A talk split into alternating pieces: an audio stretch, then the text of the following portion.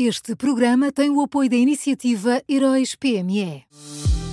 Já são conhecidos os semifinalistas da sexta edição dos Heróis PME. Chegou a hora de partilhar a sua opinião. Vote já na sua história favorita em heróispme.pt e ajude a selecionar os finalistas de cada categoria. Tem até ao dia 19 de maio. Esta é uma iniciativa Unit Consulting.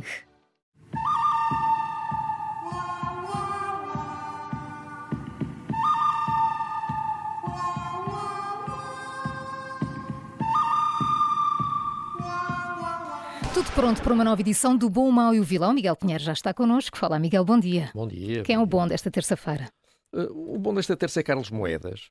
Uh, o Presidente da Câmara de Lisboa uh, chegou ontem a acordo com os cinco operadores de trotinetes que atuam na cidade. esse acordo vai tirar metade das trotinetes da rua. há trotinetes a mais em Lisboa. Vai regular os locais de estacionamento e vai reduzir a velocidade das trotinetes. Uh, todo este setor vai ser alvo de regulação a nível municipal uh, e nacional, uh, mas agora já, já, há mudanças que podem entrar em vigor imediatamente. as trotinetes, atenção, são fundamentais numa cidade moderna e, obviamente, devem existir e devem funcionar, mas tiveram um crescimento descontrolado em Lisboa, isso, isso está evidente para qualquer pessoa, e, e puseram em causa a segurança.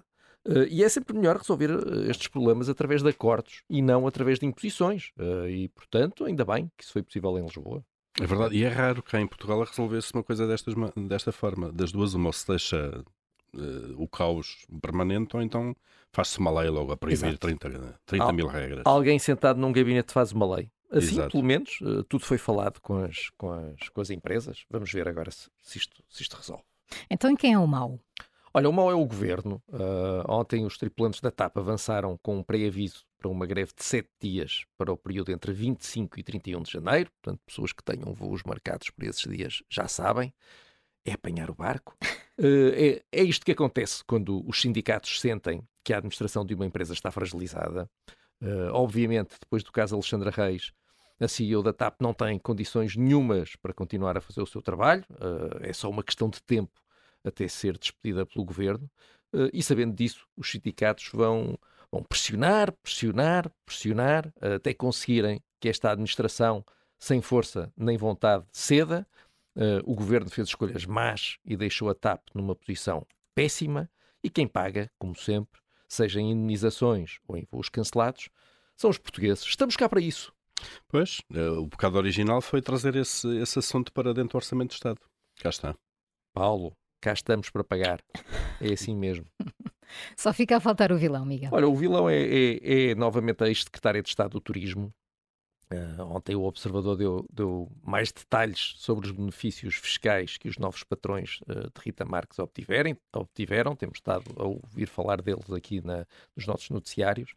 Em 2020 e 2021 são os anos em que Rita Marques foi secretária de Estado do Turismo o World of Wine da, da Flatgate Partnership teve benefícios fiscais de 266 mil euros e convém lembrar uh, que a ex-governante assinou a utilidade turística definitiva do projeto e foi agora trabalhar para a empresa. Esse é que é o problema que está aqui em causa. Nós já percebemos que Rita Marques não se preocupa com nada disto, está a tratar da vidinha, mas para mim uh, é um mistério como é que uh, The Flatgate Partnership, dona do World of Wine, não percebe que esta contratação representa um enorme dano reputacional que sairá muito caro à uh, The Flatgate Partnership e ao World of Wine. De cada vez qualquer pessoa vir o nome ou disser o nome de Flatgate Partnership ou World of Wine, vai lembrar-se desta contratação que levou a uma violação da lei flagrante por parte de uma ex-governante. Não percebo como é que uma empresa aceita estar associada a uma coisa destas. Também não. Como é que eles não retiram o convite? Não entendo. Houve secretários de Estado que passaram menos tempo no cargo.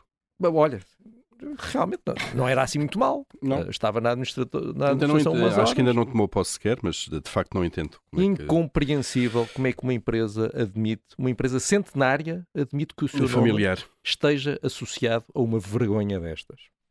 Vamos então ao resumo. Bom, desta terça-feira, Carlos Moedas, o mau governo e o vilão é a ex-secretária de Estado do Turismo Rita Marques. Foram estas as escolhas do Miguel Pinheiro na Rádio Observador e que também pode ouvir em podcast.